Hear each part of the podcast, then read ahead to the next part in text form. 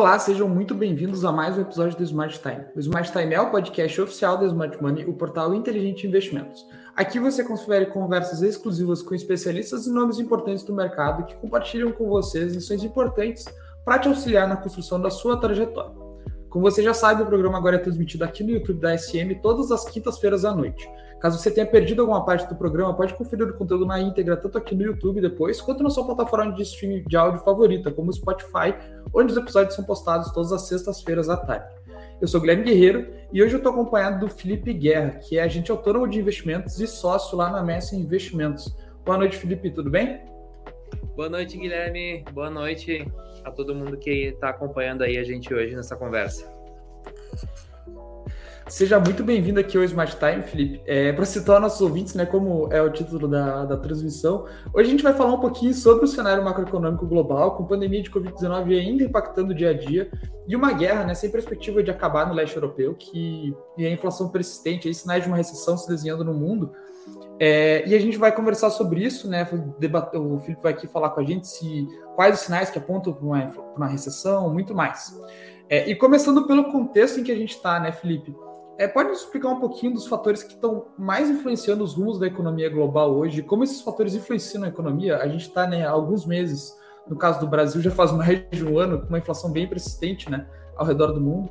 E a gente tem uma pandemia que ainda está tendo desdobramentos, principalmente lá na China, uma guerra que trancou boa parte da cadeia global, uh, principalmente em relação às commodities. É, como tudo isso tem impactado né, e desenhando os rumos da economia global, Felipe? A gente teve né, no mês passado o Banco Mundial revendo as projeções de crescimento da economia global para uma, uma taxa bem menor do que tinha previsto no primeiro semestre. É, qual é o panorama geral hoje da economia global? Boa, Guilherme. Um, acredito que seja importante a gente dar um passo para trás para depois dar um, um passo para frente para entender um pouco do, do contexto que a gente está passando. Por quê? Um, existem basicamente algumas maneiras de você estimular uma economia. Você pode estimular uma economia através de, do lado fiscal, que é aumento de gastos, redução de impostos, e também do lado monetário, que é redução de juros, emissão de moeda. Uh, desde 2008, da crise do subprime, a gente viu taxas de juros próximas de zero consistentemente ao redor do mundo todo. Ou seja, e políticas monetárias que incentivavam o consumo, reduziam a taxa de juros da, das economias no mundo todo. E isso foi uma, a tônica por todo a, a 2010 até 2019. Tanto que em 2019 já se tinha uma expectativa de que nós pudéssemos entrar em um cenário de retração econômica o que iria acontecer, tu normalmente tem uma perspectiva, mas a certeza não, não tem. Quando veio a pandemia e nós tivemos um impacto diferente do que normalmente a gente espera do lado econômico, você teve aí uma mudança do comportamento dos bancos centrais, que já estavam se preparando para fazer um aumento de juros, redução de estímulos, e isso acabou com esse plano dos bancos centrais e dos governos. Então, naquele momento, quando você não tem uma ideia do que vai acontecer, uh, até porque era um cenário inédito uh, para a maior parte da, das pessoas e para os governos que estavam instalados, você teve que tomar decisões de aumento do incentivo monetário através da impressão direta de moeda, distribuição de recursos, redução de impostos para estimular o consumo das pessoas, estimular a confiança. E isso gerou um impacto muito grande na retomada da, da pandemia. Nós aí, é, falar de retomada da pandemia, fim da pandemia, é um pouco arriscado, Guilherme. É, a gente falar que encerrou. Nós estamos voltando a uma normalidade, sim, porém, uh, existe um impacto que decorre muito do fato do, da redução da oferta de produtos no mundo todo. Como é que a gente observa isso? Uh, a gente aqui no lado da economia, a gente chama isso de choque de oferta, que é a redução da oferta de produtos globalmente. Como nenhum país hoje é uma ilha, todo mundo se relaciona com todo mundo, todo mundo depende das, da produção do mundo de outros países, você tem aí uma interdependência que, quando você tem uma redução de produção em um local ou outro, você não consegue retomar automaticamente a produção de uma hora para outra. Você tem, vamos pegar um exemplo aí agora da China que fez lockdown em algumas cidades um, e parou com a produção e as movimentações. Se você tem a capacidade de descarregar 10 navios por dia e você fica 10 dias sem descarregar nenhum navio, você não vai conseguir descarregar 20 dias 20 navios a partir do próximo dia para retomar a velocidade. Você até pode aumentar um pouco a velocidade, porém existe um período em que você vai estar recuperando um pouco dessa produção. E isso vale para produção, para comércio, para tudo que está ligado no mundo todo. Então você tem um, um aumento de estímulo monetário, um aumento de estímulo fiscal para manter a demanda das pessoas elevada. Você tem uma redução na oferta de produtos e serviços globais. Isso necessariamente vai impactar no aumento de preços. Isso vai aumentar. Só o choque de oferta global já aumentaria. Um, tem um choque de aumento de um choque de, de preços para cima também. Somado a isso, a, a manutenção ali da demanda das pessoas, você também tem esse início de processo inflacionário. O que, que eu vou te dizer? As pessoas confundem muito, Guilherme, o que, que é um choque de preços com o que é inflação. É importante a gente esclarecer esse conceito que inflação ela é generalizada em toda a economia e também por um longo período. Você pode ter choques de preços em determinados produtos, em determinados segmentos, porém isso não caracterizar inflação. Agora e não. Alguns agora... deles são sazonais, né, Felipe? Alguns deles são sazonais, acontecem basicamente todo ano. Exatamente. Uh, alguns normalmente isso acontece todo ano em alguns produtos, em alguns segmentos. Agora a gente está passando por esses dois fatores, já se teria uma dispersão da inflação, do aumento de preços, ocasionando uma inflação. Qual que é o tamanho dessa inflação? Isso é uma coisa que até o, o Jerome Powell falou recentemente, que eles não tinham controle do tamanho do impacto da inflação. Ou seja, é, é muito difícil tu mensurar exatamente qual vai ser o pico, qual vai ser o momento em que ela vai parar de subir. E aí você tem, agora recentemente, essa crise, conflito, guerra, uh, cada um, a gente já ouviu inúmeras uh, crise diplomática, inúmeras formas de, de chamar esse, essa guerra né, que está acontecendo ali entre a Rússia e a Ucrânia.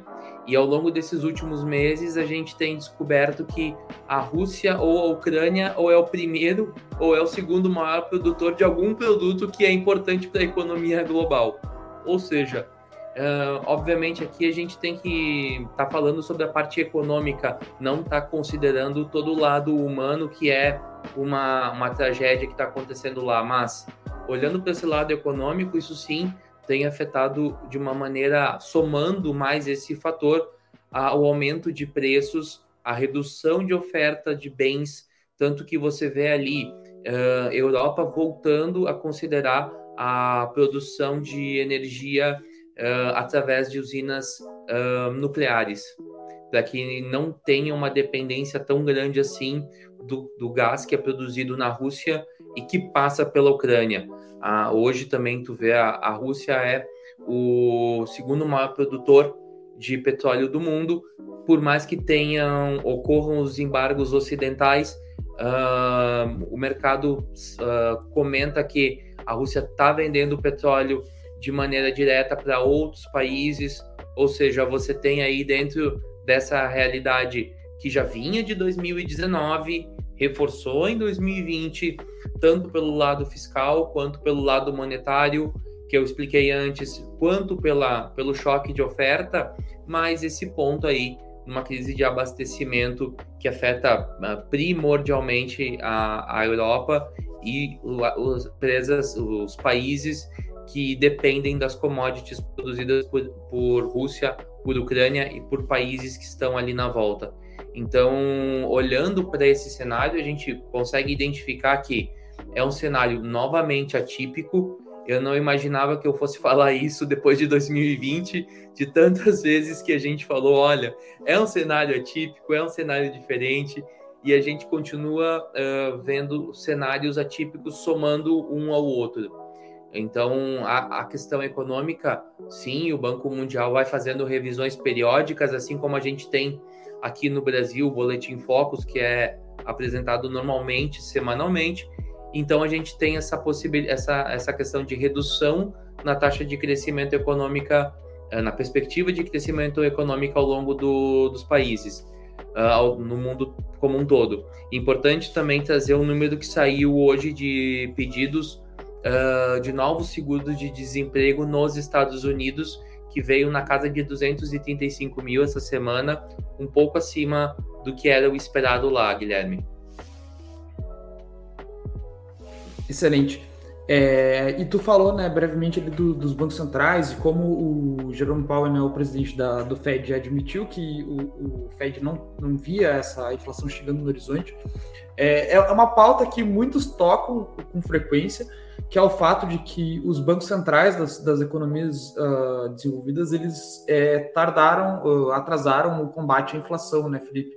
E talvez seja mais fácil, né? Eu, a gente falou, falei com, conversei com o Bruno Hampshire da Ace, uh, que é que é economista lá da Ace Capital é, na semana retrasada e ele falou é, é, mais fácil falar quando a gente já viu que o cenário aconteceu, mas é, a gente viu, né, que veio a guerra que também ajudou a pressionar essa inflação e a, ajudou a criar uma certa urgência por esse aperto monetário que a gente está vendo nos Estados Unidos. O, a, o Reino Unido, na verdade, era o único país que tinha começado já o seu aperto monetário antes do conflito, né? E assim, é, tu acha que para o cenário inflacionário e também para essa recessão aí, que a gente já vai entrar nesse tema mais a fundo, tu acha que os bancos centrais, assim, das economias desenvolvidas principalmente, eles erraram na atuação nesse combate à inflação e nessa retomada aí da economia? com a situação, a situação se normalizando pós-pandemia? Uh, vamos lá, eu concordo plenamente com a opinião desse colega da Ace Capital. É muito fácil a gente uh, fazer aquela brincadeira, né? Engenheiro de obra pronta, né, Guilherme? Uh, é muito fácil a gente olhar para trás e dizer assim, pô, o cara apontar o dedo e dizer errei aqui, errei lá, errou lá. O que, que a gente vê? Uh, isso é uma questão, questão muito de uh, histórico econômico. Qual foi o último período em que nós tivemos um aumento de juros forte nos Estados Unidos e Europa para controlar a inflação? Cara, foi na década de 80. A boa parte das pessoas que estão hoje à frente de bancos centrais uh, já trabalhavam com isso, porém uh, viram isso meio que de longe, viram outras pessoas tomando essas decisões. A última vez que o Brasil viu inflação elevada foi agora em 2015 e 2016. Ou seja, a gente tem um costume de combater a inflação de uma maneira muito mais atu atuante e próxima do que um Banco Central norte-americano, do que um Banco Central europeu. E que nem a gente havia comentado, você pega ali 2007, 2008, depois da crise do subprime, você tem uma manutenção dos juros em níveis baixíssimos e a inflação não sobe, mesmo com desemprego baixo nesses países desenvolvidos.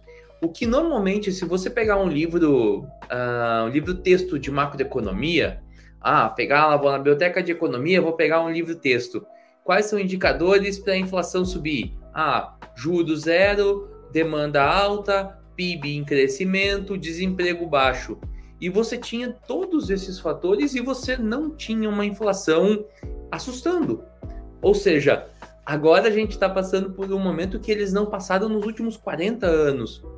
E como é que tu vai dizer para o cara que está lá na frente de um banco central, olha, aquilo tudo que tu fez ao longo dos últimos 10, 15, 20 anos não vai valer mais, hein? Tu vai ter que mudar o teu modelo mental e o teu modelo de precificação de inflação para esse cenário de agora. Ou seja, se observa que eles atuaram, sim, uh, depois do movimento da inflação, tanto que você pega uh, as apresentações lá, lá que eu recomendo fortemente do Paulo Leme, que é o economista-chefe da XP, que fica lá em Miami, o, o da, que cuida da parte de investimentos internacionais, ele vinha falando há muito tempo sobre a importância de aumentar juros, porque a curva de juros estava sinalizando um aumento da inflação maior do que o Banco Central norte-americano estava falando, norte-americano estava falando, que isso também valia para o cenário europeu e que o Banco Central norte-americano estava atrasado nessa, nessa comunicação e nessa execução. Ele também trouxe um ponto que eu concordo e eu gostaria de compartilhar, é que você tinha diversos diretores do Fed falando coisas diferentes. Aqui no Brasil, você vê normalmente os votos e, o, e os comunicados dos membros, do, dos membros do COPOM, do Comitê de Política Monetária, que decide os juros no Brasil, a Selic, de uma maneira muito concisa. Lá nos Estados Unidos, você via alguns conselheiros do Fed falando que precisava aumentar juros e outros falando que não precisava se preocupar com isso.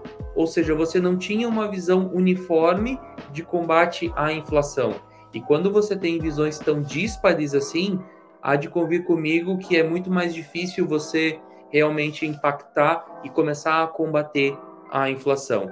Então, assim, é, é, muito do histórico do que eles passaram, é muito dos modelos que eles utilizam e que eles tiveram que mudar agora. O que se apresenta agora é que sim, eles demoraram um pouco para combater a inflação, tanto que a expectativa é que a Europa, agora o Banco Central Europeu, comece a, a ter um combate através do aumento de juros, uh, agora no início de final de julho, início de agosto. Uh, isso se reflete também na paridade. Se você for ver, uh, eu me lembro lá quando teve a, o lançamento do euro, era uma diferença muito grande em relação ao dólar. Hoje é praticamente par com o dólar. Ou seja, se observa muito uma, uma, uma, um aumento da força do poder de compra norte-americano, da, da, relevância do dólar na economia, em detrimento à força do euro. É, excelente. É, e, e, falando, né, tu, tá, tu tava dizendo sobre o fato de que esses países não viviam isso há basicamente 40 anos, né, Felipe? Só para contextualizar, eu, o, o, euro ele, ele foi oficializado, né, ele foi instaurado como moeda da, da, da, zona do euro nos anos 90. E essa é a maior inflação da história da zona do euro. É a maior inflação que o Banco Central Europeu, como uma instituição pan-europeia, tem que lidar desde sempre. O Banco Central Europeu, como uma instituição que cuida de toda a zona do euro, nunca teve que lidar com uma inflação desse tamanho.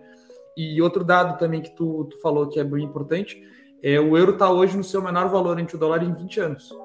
Então a gente vê um cenário em que, em que várias, várias coisas contribuem para essa, essa, essa inflação acelerada, né? principalmente ali na zona do euro, porque boa parte da economia mundial é dolarizada. E quando a tua moeda está tá também um pouco é, fragilizada ante o dólar, isso costuma é, atrapalhar um pouquinho né, nesse combate à inflação. Mas falando um pouquinho né, de recessão, que é o nosso, nosso tema principal, Felipe, falando um pouquinho, contextualizando assim por cima, é, dá alguns cenários, é, uns exemplos passados né, de, um, de um cenário de recessão para explicar direitinho né, o que, que isso significa, o que, que significa né, um cenário de recessão para talvez alguém que não tenha isso muito claro na cabeça. E queria saber da, da tua opinião, né? A gente sabe uh, que alguns fatores apontam para isso. Saber da tua opinião se tu considera sim que uma recessão global, a nível global mesmo, pode estar se aproximando? É, e quais fatores que estão né, mais apontando para isso? Quais os principais fatores que estão apontando para isso? Uh, perfeito. Uh, Guilherme, para a gente uh, esclarecer alguns conceitos, eu acredito que seja importante a gente saber ter as diferenças aqui. o que, que é estagnação, o que é recessão e o que é depressão porque são três coisas que se confundem. Uh, estagnação é quando você tem uma taxa de crescimento econômico ou nula ou abaixo do seu potencial. É positiva, mas é nula ou abaixo do potencial. E recessão é quando você tem dois ou mais trimestres de queda no PIB, de decrescimento do produto gerado por uma economia. Isso pode ser 0,1, 001, 0,5, 007. Isso pode ser nesses patamares, mas você precisa ter dois ou mais trimestres. Essa é a definição técnica. E, uh, existem outras definições. E existe a depressão econômica. A depressão é quando você tem, tecnicamente falando, uma queda no PIB superior a 10%, com redução dos salários, com redução de produção econômica em todos os segmentos econômicos, tanto primário, secundário e terciário, ou seja, tanto na agricultura e commodities, quanto na indústria, quanto em serviços. Os últimos casos de depressão econômica que nós temos, que nós vimos, a gente tem ali o, principalmente a Grande Depressão de 29 e a gente tem ali 2008, que foi a crise do subprime. A maior parte dos demais momentos econômicos nós temos pequenas, porém frequentes recessões. Recentemente a gente pode pegar no Brasil a 2015 até 2017 nós tivemos um momento em que nós tínhamos quedas consistentes do PIB trimestre após trimestre, certo? Esse é um exemplo que está bem fresco na nossa cabeça. A gente tem ali 2007 uh, a, a crise também, 2008, que também teve alguns locais características de depressão, alguns locais características de recessão. Isso depende muito uh, do país, não depende tanto Uh, obviamente que tu tem um cenário global que você vai identificar se na sua maioria os países estão em depressão ou recessão, mas normalmente você faz essa, essa avaliação uh, com base no país. A gente teve essa última que foi 2015 2016, certo? E agora, durante a pandemia, onde nós tivemos ali uh, alguns trimestres de queda na produção uh, brasileira, brasileira e, e global. Um, o que que uh, tá qual que é a perspectiva agora? Uh, essa aqui é o tema da, da conversa de hoje, né? não quero ser mensageiro do apocalipse aqui. Mas assim, eu venho para trazer uma, assim, uma notícia que, assim, uma, uma, uma visão que é construtiva. Por quê? Porque a gente passa por um momento em que não necessariamente você vai ter todos os segmentos da economia, tanto local quanto internacional, passando por quedas de crescimento. Você pode ter segmentos que estarão com taxas de crescimento baixa e alguns segmentos com taxas de crescimento com taxas negativas. Isso sim.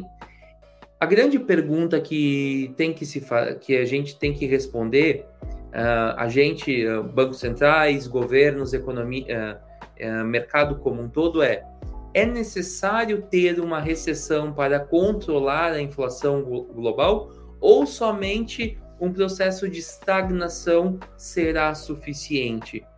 Hoje, várias notícias correram no mercado, dado esse pedido de desemprego nos Estados Unidos, a taxa de crescimento do PIB dos Estados Unidos uh, do trimestre anterior, que também veio negativa.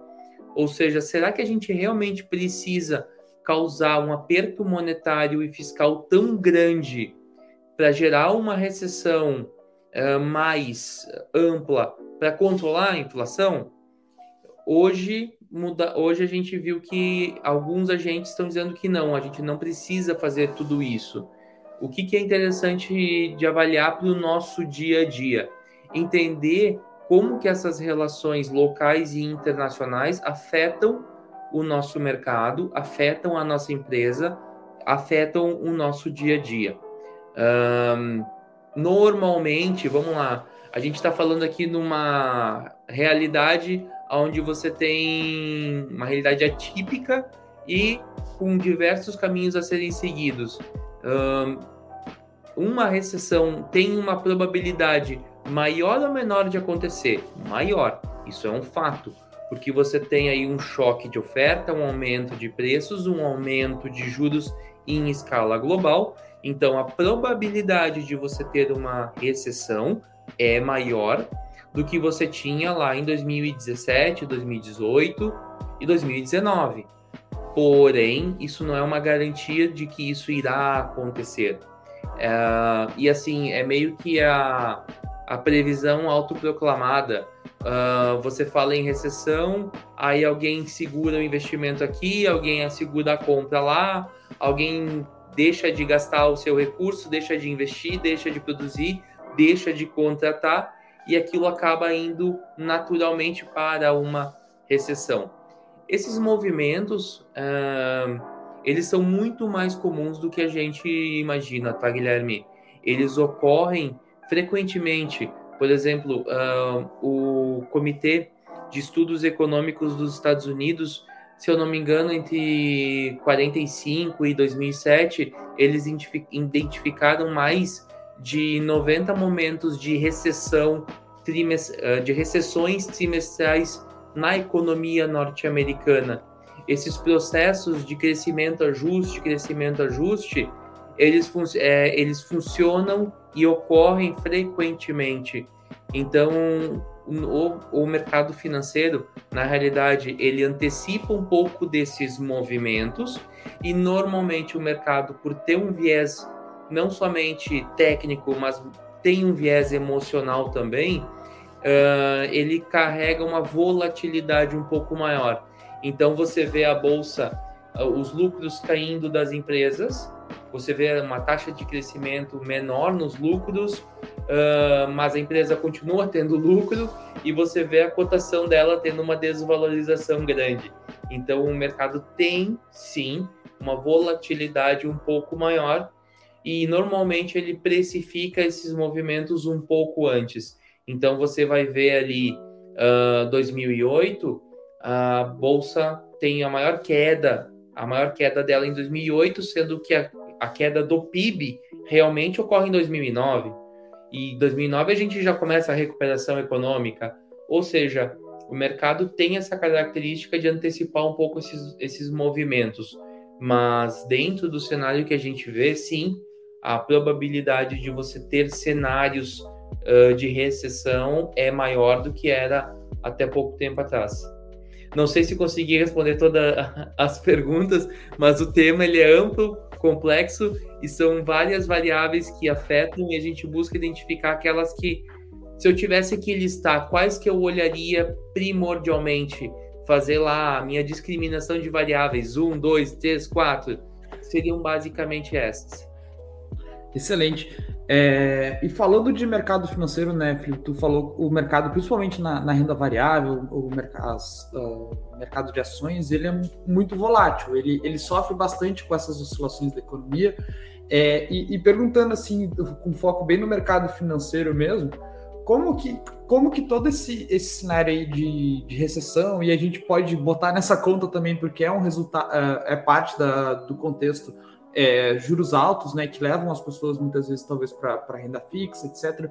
Como todo esse cenário aí macroeconômico, uma possível recessão impacta o mercado financeiro, né? O pessoal ali que está investindo, por exemplo, em ações, como que tudo isso impacta? A gente tem visto uma certa uh, fuga, né, dos ativos de risco nos últimos meses aí, e esse é um dos, dos efeitos, né? Uh, vamos lá. Uh esse cenário ele impacta o, o, mercado que nem você comentou de várias maneiras diferentes, seja o mercado de renda variável, seja o mercado de renda fixa. No mercado de renda fixa, você vê por um certo período para frente uma perspectiva de manutenção dos juros em alta, certo? Isso sim, essa é a nossa perspectiva, uma vez que o nosso a expectativa é que o Banco Central brasileiro espere que a inflação caia e que ela razoavelmente permaneça dentro do que o Banco Central tem como meta, que o Conselho Monetário Nacional tem como meta. Ou seja, e essa perspectiva de juros num patamar mais elevado do que a gente viu ao longo dos últimos anos, sim, é, é um fator que está levando as pessoas a irem para a renda fixa. Naturalmente, e quando você tem, mesmo num cenário normal, Guilherme, mesmo sem crise, se você tem um aumento na taxa de juros, automaticamente você tem uma probabilidade maior de ter uma volatilidade na bolsa de valores. Isso é natural. correto?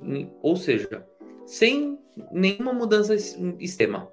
Dado o cenário que a gente está olhando para frente, você vê o mercado se desvalorizando as cotações das ações. No curto prazo, isso quem comprou ações está vendo uma desvalorização do seu patrimônio nesse curto prazo e está olhando para frente dizendo e aí, o que, que eu faço com o meu recurso? O que, que é importante trazer para cá? É importante trazer para essa conversa que investimento em renda fixa e reinvestimento em renda variável, eles não são opostos, eles são complementares. Eles jogam no mesmo time, eles conversam entre si. Quando você tem agora uh, uma queda na cotação das ações, isso não quer dizer que as empresas pioraram ou deixaram de produzir, ou deixaram de ter lucro, ou deixaram de aumentar seu market share.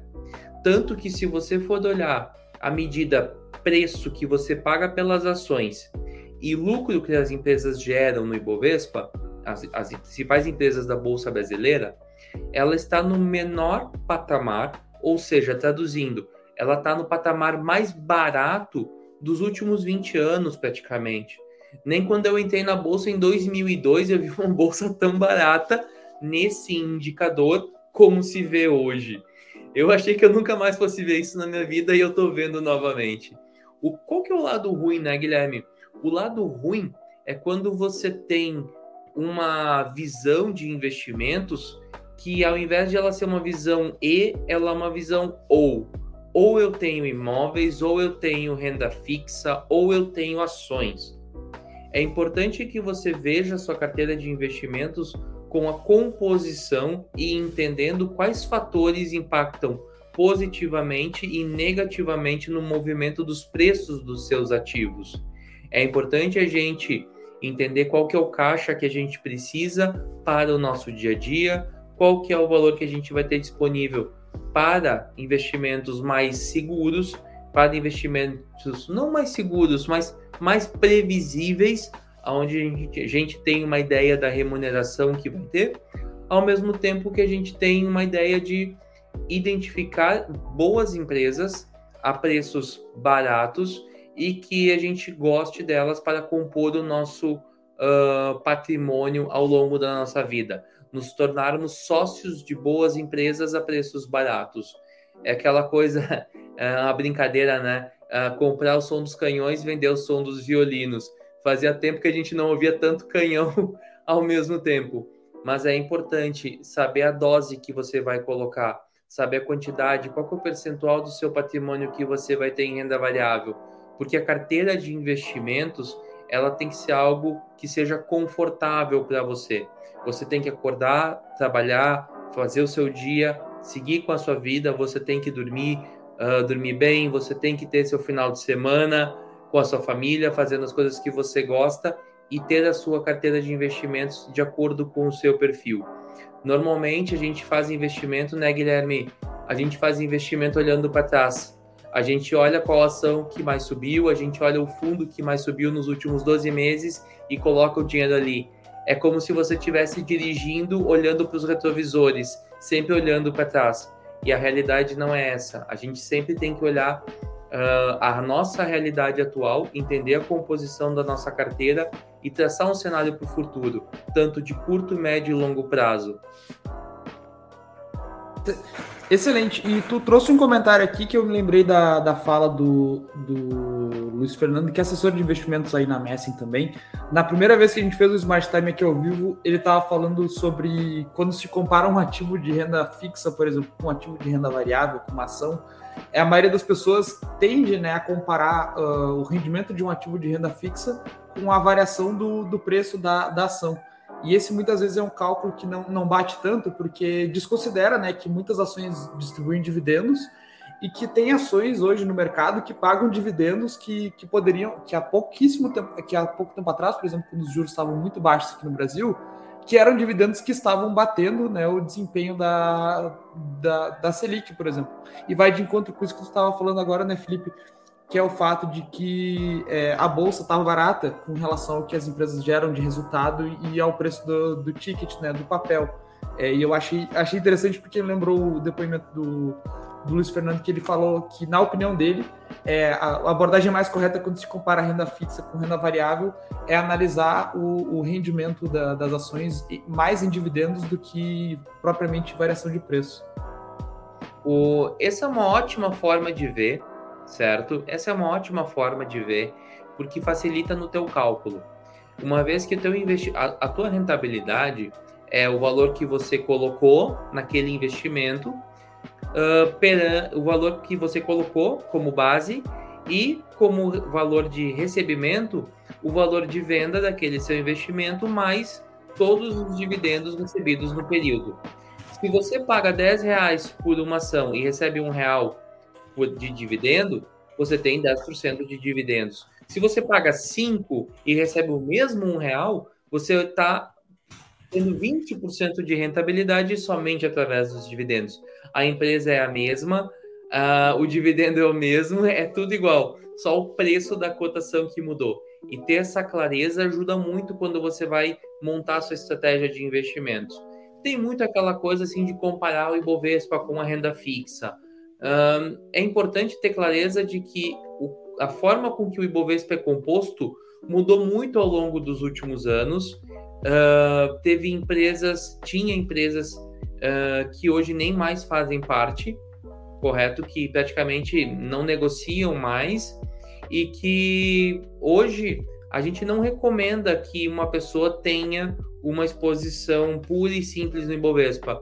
Você tem uma quantidade de informações de qualidade gigantesca disponível no mercado você tem aí uma qualidade de assessoria que aumentou muito ao longo dos últimos anos.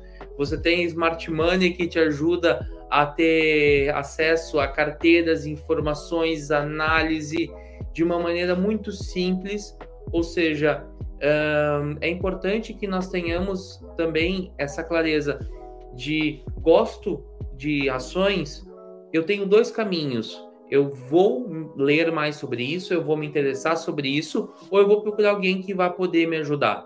Eu vou procurar alguém que vai poder me traduzir um pouco dessa sopa de letrinhas que é o mercado para minha realidade e conseguir desenhar aquele plano que mais se adequa ao meu perfil.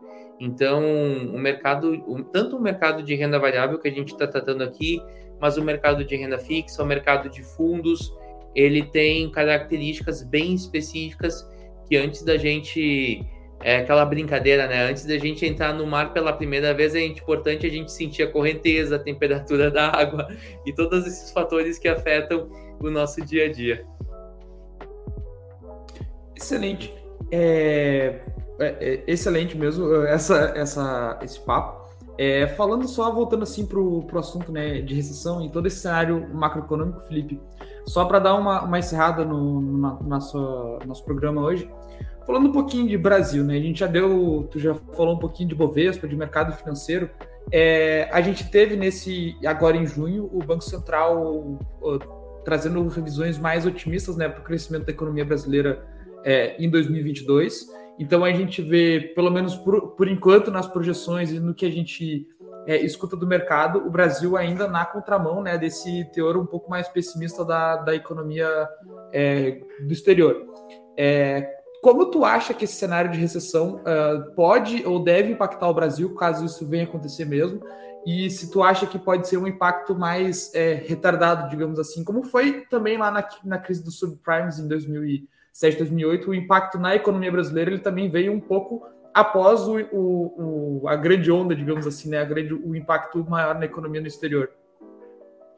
Perfeito. Um, vamos lá. Um, todo esse cenário de choque de oferta que a gente falou no início, é, ele não posso, não dá para dizer que ele uh, beneficiou o Brasil. Tu não pode dizer isso, mas ele aumentou o preço das commodities. Eh, minério de ferro, petróleo, soja, milho, açúcar, a maior parte do, dos, dos, dos, produtos que nós somos, se a gente pode dizer assim, especialistas em, em produzir, os preços aumentaram automaticamente. E isso beneficia o Brasil, beneficiou o Brasil. A gente também está se recuperando uh, da crise uh, da, da pandemia, onde a gente se recuperou um pouco no ano de 2021, está se recuperando no ano de 2022, mas principalmente nesses segmentos. Você vê a recuperação econômica brasileira bem dispersa. Alguns segmentos andando com uma velocidade um pouco maior, alguns segmentos não tendo uma retomada de crescimento assim tão grande. Ou seja, você tem taxas de crescimento diferentes. É óbvio que o Brasil, pela sua característica local, uh, tem um impacto grande da agricultura, do segmento primário uh, e de commodities, esses bens uh, mais da economia primária, na economia como um todo. Ao mesmo tempo que você tem essa dispersão, você também tem esse retardamento que você comentou. Enquanto se observar essa manutenção dos preços e commodities nos patamares que estão, sim, você tem uma manutenção desse, de crescimento desse segmento. Porém, se você começa a ter uma recessão global, a demanda por esses produtos pode começar a cair é ser, na economia tudo pode, tudo possível, tudo provável. É, é difícil tu cravar que tal coisa vai acontecer. É, você tem uma recessão econômica global, você pode ter uma redução nos preços desses ativos e aí sim impactar esses segmentos que estão puxando a retomada econômica brasileira. E aí você vem com essa questão hoje pela manhã da China estimulando a economia indo na contramão de todo o mercado global. E a China, querendo ou não, ainda é o nosso maior parceiro econômico, quem mais compra de nós, quem mais demanda uh, do Brasil. Então você tem do lado ocidental, maior parte do mundo botando o pé no freio, e você tem alguns outros países, como é o caso da China, continuando a, a incentivar o crescimento econômico. Uh, o Brasil tá no meio desse jogo aí e por isso que é tudo pode, vá, talvez, possível, provável. É, e a gente está chegando no final do, do Smart Time de hoje, o programa está ficando por aqui. Eu espero que você que acompanhou a live tenha curtido esse bate-papo e entendido melhor né, o cenário macroeconômico está se desenhando, é, como isso impacta o Brasil e né, o que, que a gente pode ver no futuro. É, quero lembrar que o Smart Time, tanto esse programa quanto os programas anteriores, se tu, se tu perdeu um pedaço ou perdeu algum outro programa, eles ficam aqui no YouTube da Smart Money e eles também são postados nas sextas-feiras à tarde, lá no nosso, no, nas principais plataformas de streaming de áudio, como o Spotify. É, então, se você perdeu um pedaço da live de hoje quer conferir, ou se quer conferir os outros programas, pode checar tanto aqui no nosso YouTube quanto na sua plataforma de streaming de áudio favorita. Uh, quero lembrar que também amanhã, ao meio-dia, vai ao ar o Short Squeeze dessa semana, né? Que é o nosso podcast Dicas Curtas. É tanto aqui no YouTube quanto no, no, Spotify, mas ele é gravado, ele não é ao vivo como o Smart Time. E o, e o último lembrete é que segunda às 11 horas tem o Boletim SM com o Juan Tasso, meu colega jornalista da Smart Money, que ele traz aí um, um ele traz um, uma, uma, atualização sobre os principais acontecimentos que estão influenciando o mercado aí no início da semana. Bem bacana, não percam, ative o sininho que 11 horas na segunda-feira tá vindo o boletim Smart Money. E eu quero, por fim, agradecer aqui a presença do Felipe Guerra, da Messi Investimentos, no nosso podcast hoje. Felipe, foi um prazer te receber aqui no Smart Time. Uh, Guilherme, obrigado pela oportunidade, obrigado pela, pela conversa, foi muito bacana. E sempre que precisar uh, trocar uma ideia sobre recessão, espero que o próximo tema seja crescimento acelerado, uh, a gente possa contribuir também. Excelente. Uh, o Smart Time volta na próxima quinta-feira. É, e a gente vai, vai te atualizar também sobre o tema do Smart Time aí no início da semana que vem. E até a semana que vem. Tchau, tchau.